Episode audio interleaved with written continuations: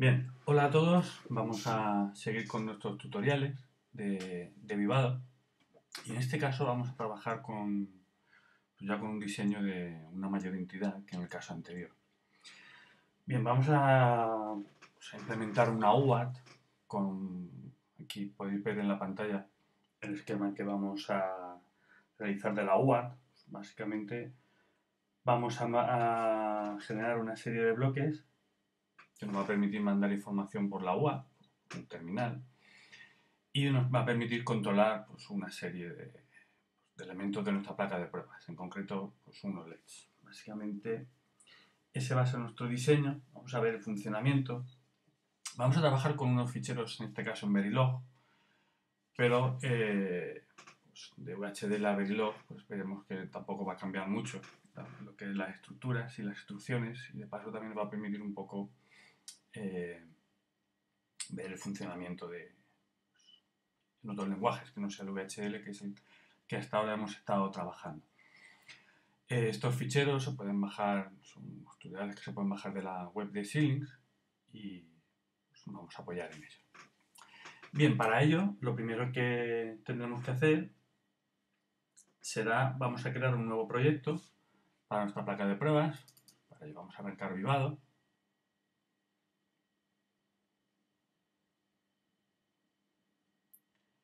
Y vamos a comenzar el, funcionamiento.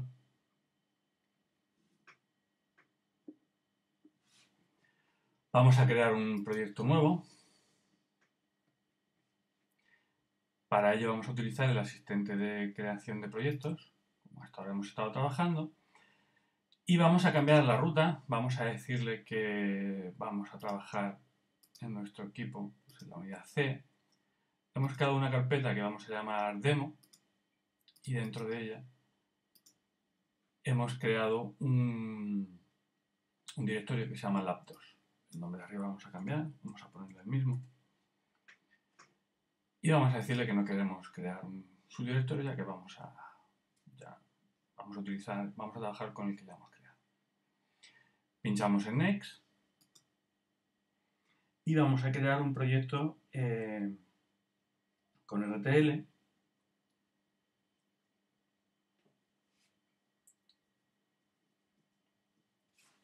y lo que vamos a hacer, avanzamos y en este caso vamos a, modificarlo, vamos a decirle vamos a trabajar con Verilog y vamos a añadir los ficheros eh, que tenemos ya creados de nuestro proyecto.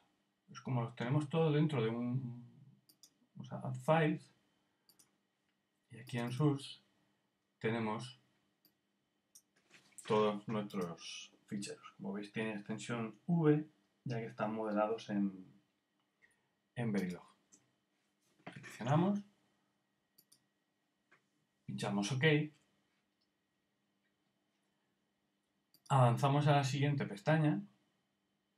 Vamos a indicarle que copie los, los source en nuestro proyecto, así no estamos trabajando en un directorio diferente al nuestro, que sería lo más idóneo. Si esos ficheros nos podemos guardar para poder utilizarlos en un futuro, si tenemos que volver a una versión anterior, etc.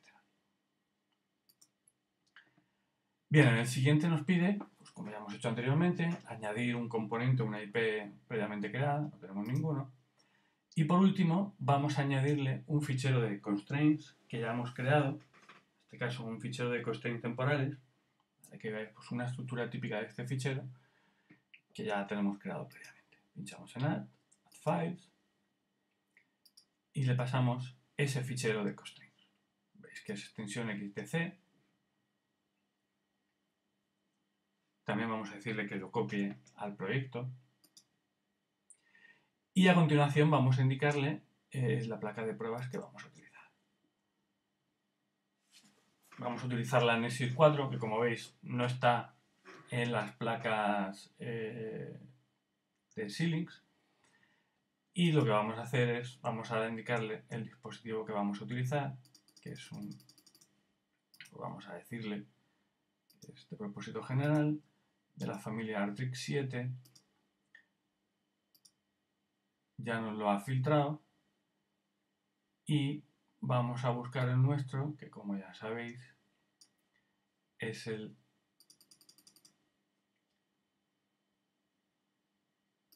XC3 A100, encapsulado es el 324 y el speed grade es menos 1. Avanzamos y ya veis todo lo que vamos a generar y pinchamos en Finish.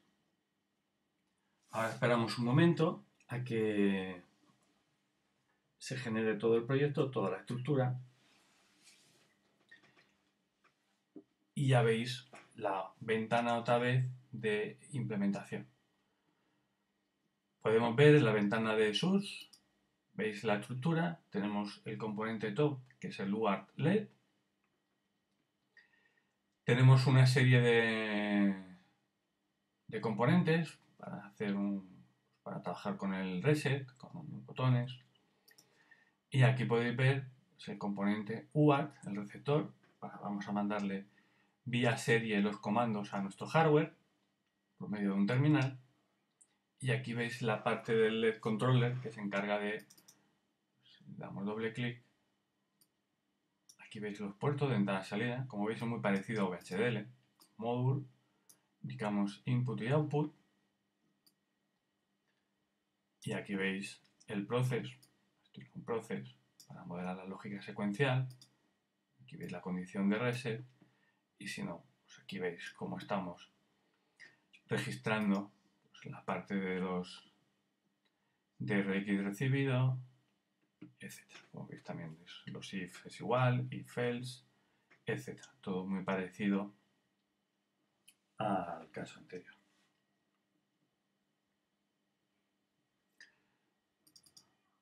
En el top, pues aquí veis igual. En este caso, la señal de reloj, la frecuencia de reloj de nuestro sistema para los divisores y la, velocidad en baudios de la UART, veis que está definido como un parámetro en Verilog. Esto es eh, lo mismo que los genéricos de VHD. hay una serie de, los distintos componentes. Pues, es un componente que lo que nos... Em,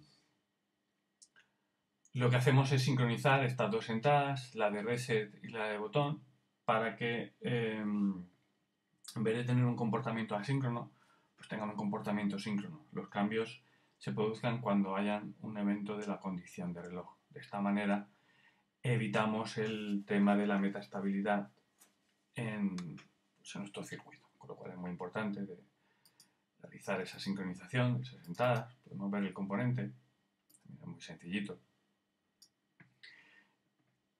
Y veis como básicamente lo que hacemos es meter un par de estables para eh, registrar esas entradas, un par de estables, un registro de desplazamiento.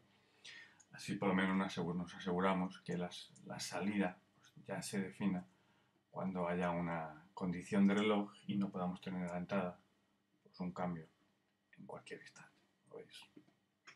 Este es el código, como decía, pues es muy parecido a VHD. Si nos vamos a la ventana de a la carpeta de constraints, aquí podemos ver los constraints que estamos eh, definiendo para nuestra placa de pruebas. El primero, como veis, es el más importante, en el cual eh, lo que queremos hacer es definir un requerimiento temporal en, el cual queremos trabajar con una señal de 100 megas, 10 nanosegundos. Esa señal la vamos a conectar por el pin de reloj CLK pin. Más adelante lo, le asignaremos el pin correspondiente. Y con un ciclo de trabajo del 50% se define aquí. Y veis cómo se asigna al pin CLK. También como vamos a generar una señal de reloj adicional de 80 megas, pues vamos a indicarle que queremos crear un nuevo reloj que será esa señal de 80 MHz. Y por último, pues estamos definiendo unos constraints, unos retardos a la entrada y al reloj definido para sincronizar esas entradas y cumplir los constraints temporales. Para la salida, pues veis que no definimos ningún retardo. al final, por último, pues tenemos, si queremos hacer las simulaciones. Bien, lo primero que, que haremos será, vamos a ver el fichero elaborado, vamos a, pasar por el, analizar nuestro descripción RTL, lo primero que haremos, que hicimos en la práctica anterior, antes de sintetizar, y ahí vamos a ver el, el hardware que estamos modelando. Veis que está yendo pues incluso los costes temporales. Y vamos a ver un esquemático de nuestro diseño. Aquí tenéis lo que os indicaba anteriormente, los componentes que, que se van a modelar. Aquí veis el sincronizador para la entrada de reset. Es aquí. Aquí veis el sincronizador para otro botón, en el cual vamos a indicarle que queremos mandar algún comando. Aquí podéis ver el pin RX por el cual vamos a recibir vía serie la información de eh, nuestra UART, nuestro RS232. Veis cómo es el serie paralelo. Aquí tenemos esa conversión paralelo de 8 bits, indicando que tenemos también un dato. Y como este bloque final lo que hace es, dependiendo de qué palabra se reciba, sacamos ese carácter ASCII por eh, los 8 LEDs de nuestra placa de pruebas. Con lo cual podemos visualizar el carácter general. Si volvemos a... Si queremos profundizar en el diseño, en este caso en la parte del receptor de la UA, pues aquí podemos ver de nuevo este componente que también lo que hace es sincronizar esa entrada, esos valores que serán de, pues en este caso vamos a transmitir a 115.000, vamos a trabajar con una señal de reloj de 80 megas, pues vamos a sincronizar esas entradas, igual que antes para evitar esos estados de metaestabilidad. Aquí vemos el generador de, de baudios, el cual pues a partir de la señal de reloj vamos a generar una señal 16 eh, veces más rápida que la que queremos trabajar para muestrear esa señal serie y eh, recibir correctamente nuestra, nuestra entrada. Bien, entonces aquí veis un poco, básicamente, lo que vamos a hacer. Si pinchamos en el DRC, pues podemos decirle que nos eh, examine todas las reglas de diseño, aquí las tenéis todas, tanto a nivel de descripción VHDL, relojes, inferencia de RAM, como podéis ver, los distintos eh, valores en el XDF, los constraints, tanto pues, a nivel de, estándar de entrada-salida, pues, a nivel de valores para la configuración de de nuestra placa, nivel de reloj, pues, que se utilice para la entrada de reloj, un buffer de reloj global para las memorias, etc. Pinchamos OK y veis cómo básicamente el warning que nos está dando es un warning crítico en el cual está diciendo, oye, la,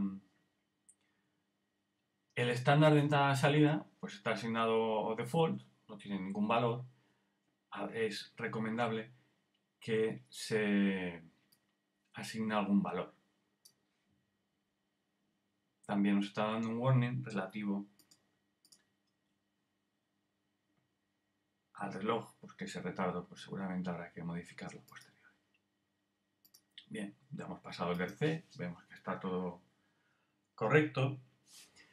Y lo que vamos a hacer es, vamos eh, a abrir un elemento que, en la tutorial anterior no lo hemos utilizado, como es el report noise. Le vamos a dar un nombre.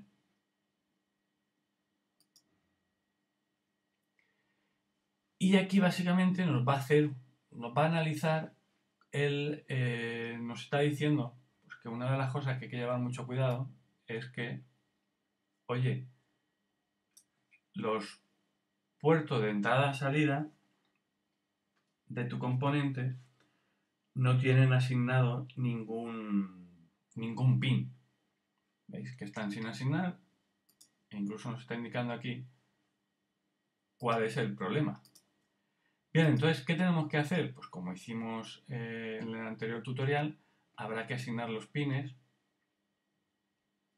a, a nuestro diseño. Bien, para ello, pues como ya vimos la semana pasada cómo hacerlo, lo que vamos a hacer es, ya que los tenemos pues, en un fichero de texto,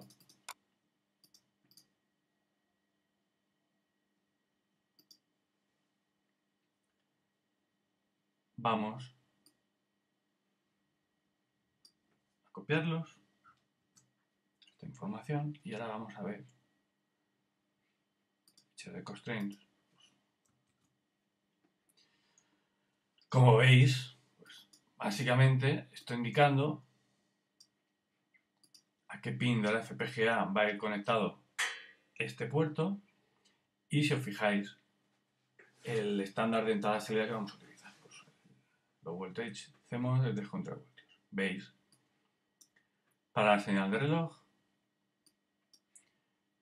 un botón y la señal de reset y el pin para eh, la parte de UART serie del receptor.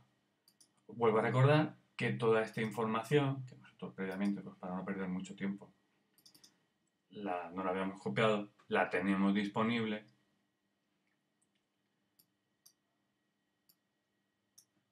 en nuestra placa, en el manual de nuestra placa de prueba. Con lo cual, por ejemplo, para la parte de la UART, aquí, aquí tenemos el pin LRX, que es el D4, para TX es el, el C4, y luego estos dos pines para el control de flujo de la UART, pues veis cómo están al D3 y al D5. Este conector, el micro USB, que utilizamos tanto para programar la, la placa de pruebas en, el tutorial anterior, se utiliza también para poder comunicarnos vía serie con nuestra placa de pruebas. ¿Veis? El funcionamiento es diferente y aquí nos está indicando que tenemos esa doble funcionalidad y habrá que tenerlo en cuenta está indicando que por ese mismo conector podemos alimentar nuestra placa de pruebas. Veis que era el de 4.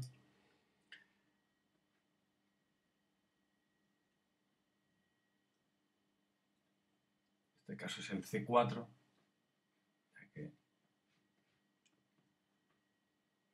es el pin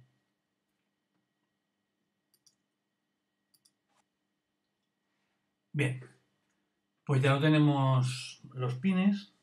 Vamos a guardar el proyecto. Y ahora veis cómo me dice que él está fuera de fecha, está desactualizado. se ha modificado. Vamos a decirle que no lo vuelva a recargar.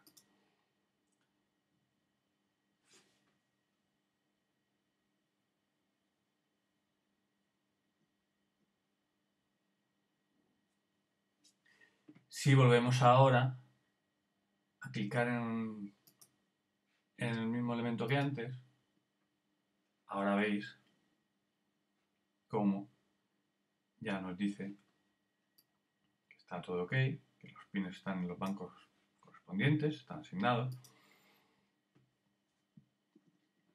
y nos está indicando pues que no hay ningún problema aparente. Bien, vamos a pasar a la siguiente y vamos a pedirle que nos sintetice el diseño.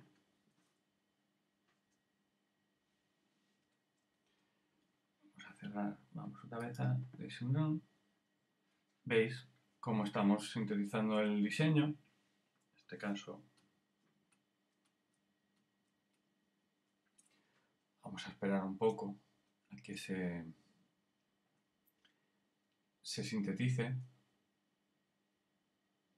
Pues es un diseño mucho más complejo que en el caso anterior.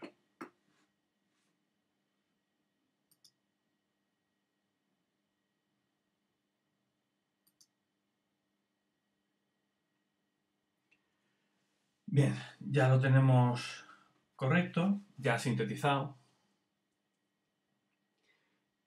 Y ahora la herramienta que nos dice es pues, si queremos pasar a la siguiente etapa o vamos a o queremos abrir el, el diseño sintetizado. Vamos a darle a esta opción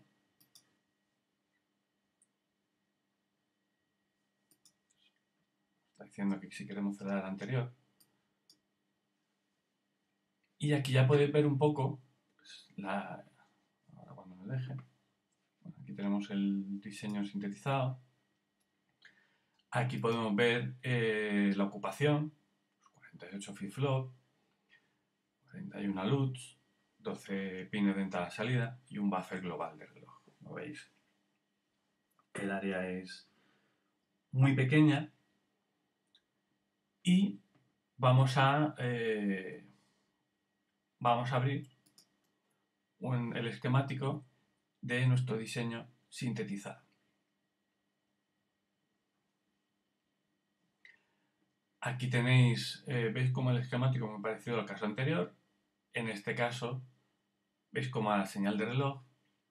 Ahora se ha añadido un buffer de reloj global muy importante para rotar correctamente eh, la señal de reloj por todo nuestro circuito. Veis los buffers de entrada se han asignados. Vamos a meternos dentro de, del componente y por ejemplo, pues aquí podemos, si hemos seleccionado el generador de, de frecuencia, veis pues cómo podemos eh, ver incluso, ¿lo veis? Aquí tenéis el resultado de, de la síntesis, este es el fichero que ha generado, el componente, aquí podéis ver cómo se han pasado, como decía yo, los dos parámetros, el baud rate y el clock rate, a nuestro componente de la UART podemos ver cómo se ha sincronizado nuestro componente.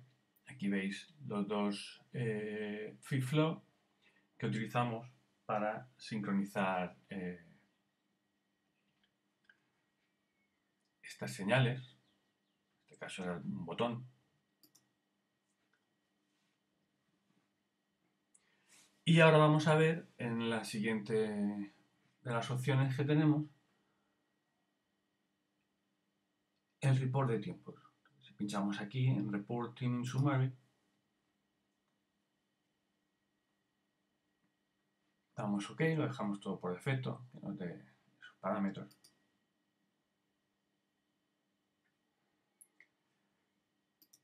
Veis la, configuración,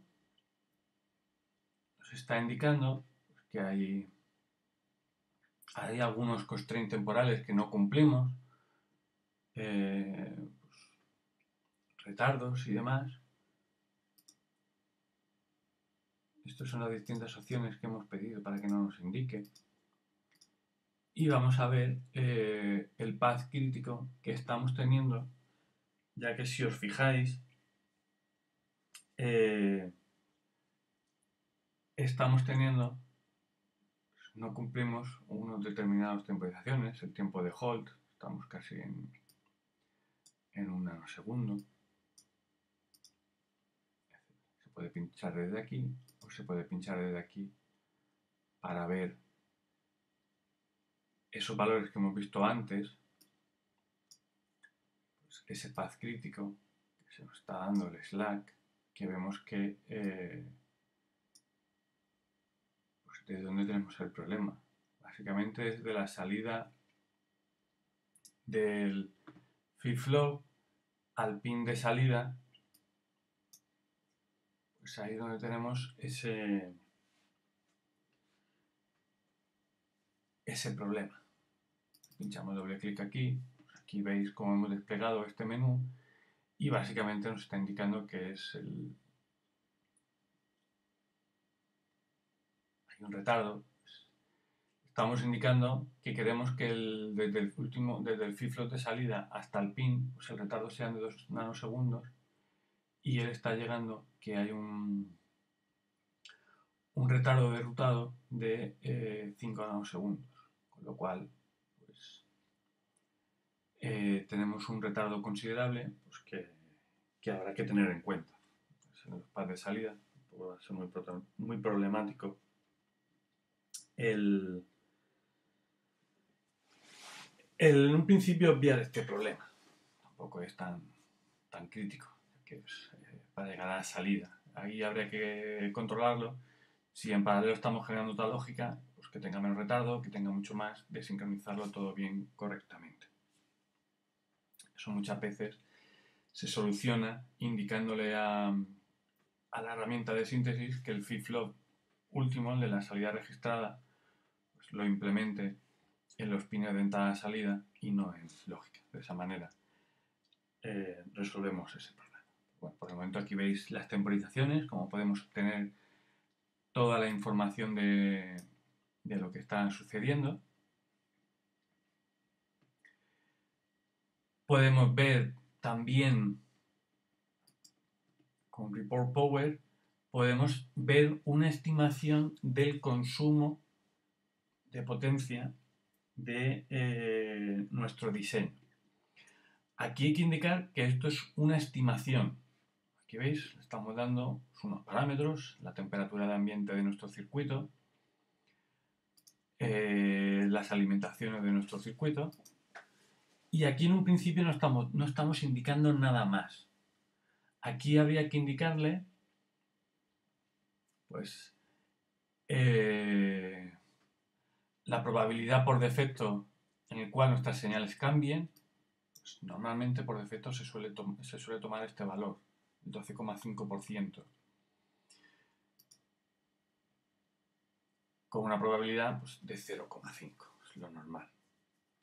También había que indicarle pues, cuánto van a cambiar nuestros puertos de entrada y salida. 0,5. Es que nos da esta información. Y el porcentaje de cambio. Pues 12,5, que es el normal. Si queremos tal.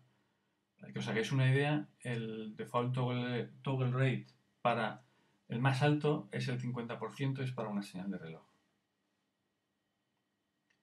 Aquí tenéis la información de lo que habría. Entonces habría que indicarlo para todo. Cuanto más información de pues, pues la estimación será mucho mejor. Pinchamos OK. Y aquí veis el resultado de la estimación de potencia. Pues básicamente lo que nos está indicando es que el consumo de potencia de nuestro circuito, de nuestra FPGA, es de 0,1 vatio. Y si vemos el consumo del glosado, pues este 4% es la potencia dinámica, o sea, la potencia de lo que estaría consumiendo nuestro circuito que es el 4%. Esto es la potencia estática de todo del resto del circuito. Por partes, vemos como los pines de entrada y salida, sobre todo el buffer de reloj global, es el que más consume. Aquí lo tenemos, esa estimación. Pin, toco los de entrada. y sobre todo la de la señal de reloj, básicamente porque es la que más cambia, la que más rápido va a cambiar.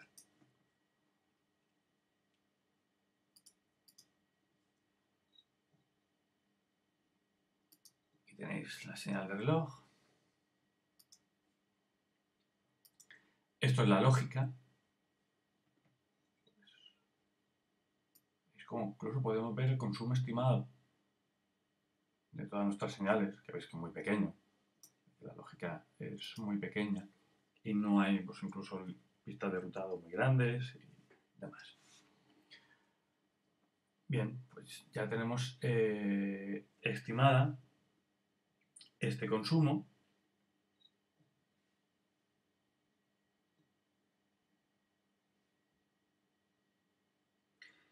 Y en un principio, lo que ya tendríamos que hacer es avanzar un paso más dentro de nuestro entorno de trabajo. Bien, una de las cosas que normalmente se suelen hacer es eh, generar un checkpoint, un punto de, vuelta atrás o un punto de, eh, para indicar pues, en qué etapa de mi diseño estoy, por si más adelante quiero volver a ese punto y, hacerlo todo de una manera rápida, incluso pues, a la hora de gestionar mi proyecto de una manera ordenada. Para ello vamos a File y buscamos acción Write Checkpoint. Vamos a guardar el... Aquí veis cómo guardamos un checkpoint. Damos OK. Se ha guardado ya el proyecto hasta este estadio. Y si queremos en un futuro volver en este punto exactamente, pinchamos en Open Checkpoint, Open Present Checkpoint, si solamente tenemos eh, es reciente esta información. Bien, vamos a, a trabajar un poco más eh, toda la fase de la síntesis. Y, por ejemplo, vamos a eh, pues un parámetro que suele ser muy importante es eh, cómo queremos que se gestione la jerarquía en nuestro proyecto. Aquí básicamente leemos la opción por defecto es un rebuild, que básicamente no elimine la jerarquía, la respete, como hemos visto en nuestro proyecto, que tenemos varios componentes y eh, separados, distintos componentes, pues el, hardware necesario de cada uno. Básicamente lo que estamos haciendo es respétame la jerarquía para identificar correctamente mm, pues el hardware inferido. Vamos a decirle que no nos respete la jerarquía vamos a decirle que aplane toda la jerarquía, cual va a eliminar todos esos subcomponentes y solamente vamos a tener uno en la fase de síntesis. Y vamos a ver cómo, cómo ha cambiado. Ahí vamos a apply. Y ahora nos está diciendo, oye, las propiedades de la síntesis que acabamos de realizar han sido modificadas. ¿Quieres que te preserve el estado de la síntesis anterior y generamos uno nuevo. Esto es muy importante que lo tengamos en cuenta, ya que eh, lo que nos está haciendo es, vale, tú tienes unas configuraciones para síntesis tal. Yo ahora las he modificado y él lo que hace es, vale, te voy a guardar lo anterior y te genero un nuevo ejecutable de esta nueva síntesis.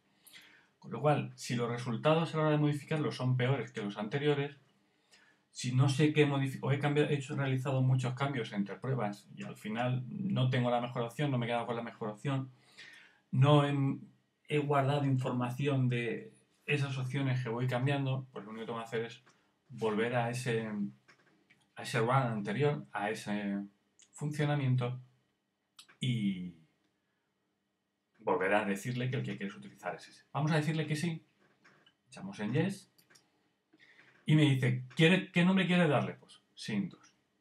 Echamos OK. Dejamos. Y si ahora vamos a la pestaña de Ranks, veis como ahora tenemos un ejecutable nuevo para síntesis y un ejecutable nuevo para implementación. ¿Con qué? Pues en este caso, con los ajustes la estrategia de síntesis, por defecto de vivado, lo veis con un asterisco indicando que lo hemos modificado. Ahora, si yo le digo launch run, por ejemplo, o lo hubiera dado aquí de la opción run synthesis, si os fijáis también está activo. Yo puedo decirle, es como ahora este, ya no está activo, si le doy al botón derecho, me deja. ¿Veis? Como ahora puedo decirle a este que lo haga también activo y cambio de uno a otro. veis cómo puedo ir cambiando con diferentes configuraciones de síntesis sobre el mismo diseño. Con lo cual suele, muchas veces es muy interesante el poder tener esa opción. Bien, pinchamos en Run Síntesis. Vamos a guardar el Shadow Constraints. Volvemos a ejecutarlo. La síntesis, ahora con la jerarquía aplanada. Aquí veis la información. El log. También podemos seleccionar aquí. ¿Veis? El entorno es muy potente comparado con, con ISE. Vamos a filtrar unos mensajes de lo que queremos que nos vaya dando, etcétera.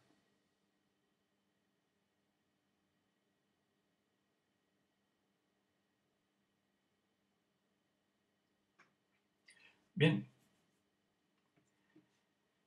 Ya lo tenemos terminado la síntesis. Ya hemos terminado. Vamos a decirlo igual que antes, que nos abra el diseño sintetizado.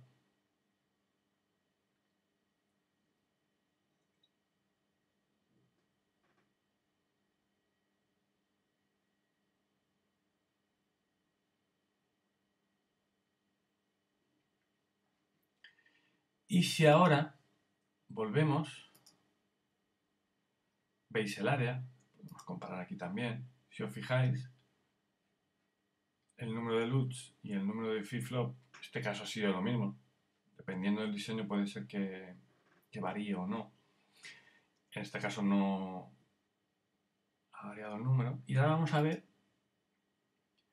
el diseño y veis cómo hemos perdido completamente la jerarquía. Es como si antes tenemos un único componente top.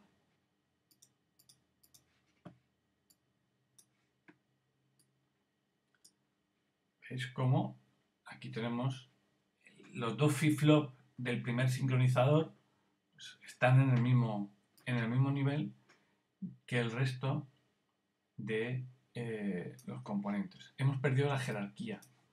Ahora veis cómo de aquí han desaparecido las celdas y estamos directamente trabajando con los nets, con los cables de las pistas de ruta. Dependiendo de nuestro diseño, pues muchas veces, eh, aplanando la jerarquía, podemos eh, ahorrar área, ganar en velocidad, ganar optimización en cuanto simplemente a nuestro diseño, etc. Bien, ahora lo que podemos hacer es, vamos a crearnos otro checkpoint si queremos volver eh, posteriormente a, pues a este punto en concreto de,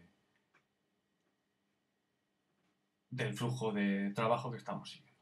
Pinchamos OK y ya lo tenemos guardado. Si queremos volver en cualquier momento, pues, por ejemplo, a ese punto en concreto, vamos a decirle File, Close Project, veo. Ok. ¿Veis cómo lo hemos cerrado? Y ahora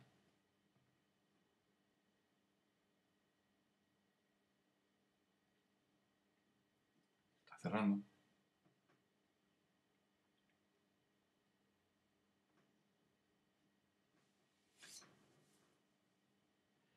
Y ahora podemos darle en File, ¿veis? Open Checkpoint checkpoint recién checkpoint, pues vamos a ver cómo lo teníamos antes. Pinchamos.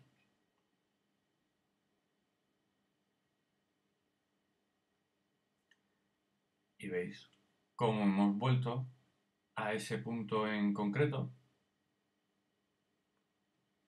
que es en el que estábamos en su momento, los pines sintetizados, si pinchamos en Tools, podemos ver es pues queremos ver el report temporal que hemos sacado anteriormente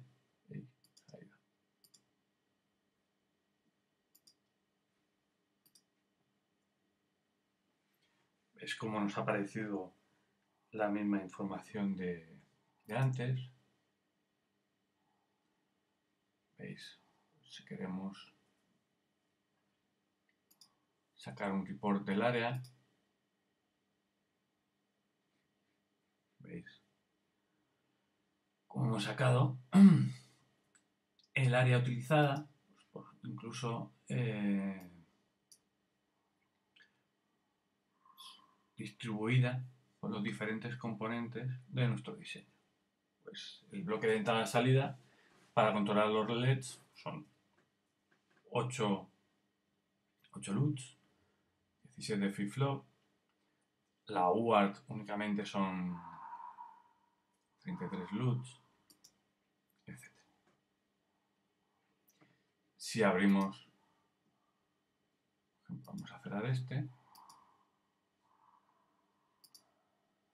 Vamos a abrir el 2.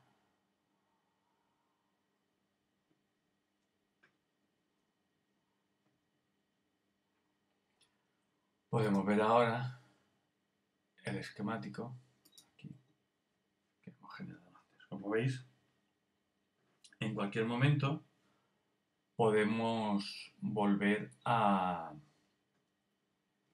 a nuestro proyecto en cualquier parte sin ningún, sin ningún problema. Con lo cual es muy interesante las, estas características pues, para agilizar sobre todo el trabajo en, en Viva.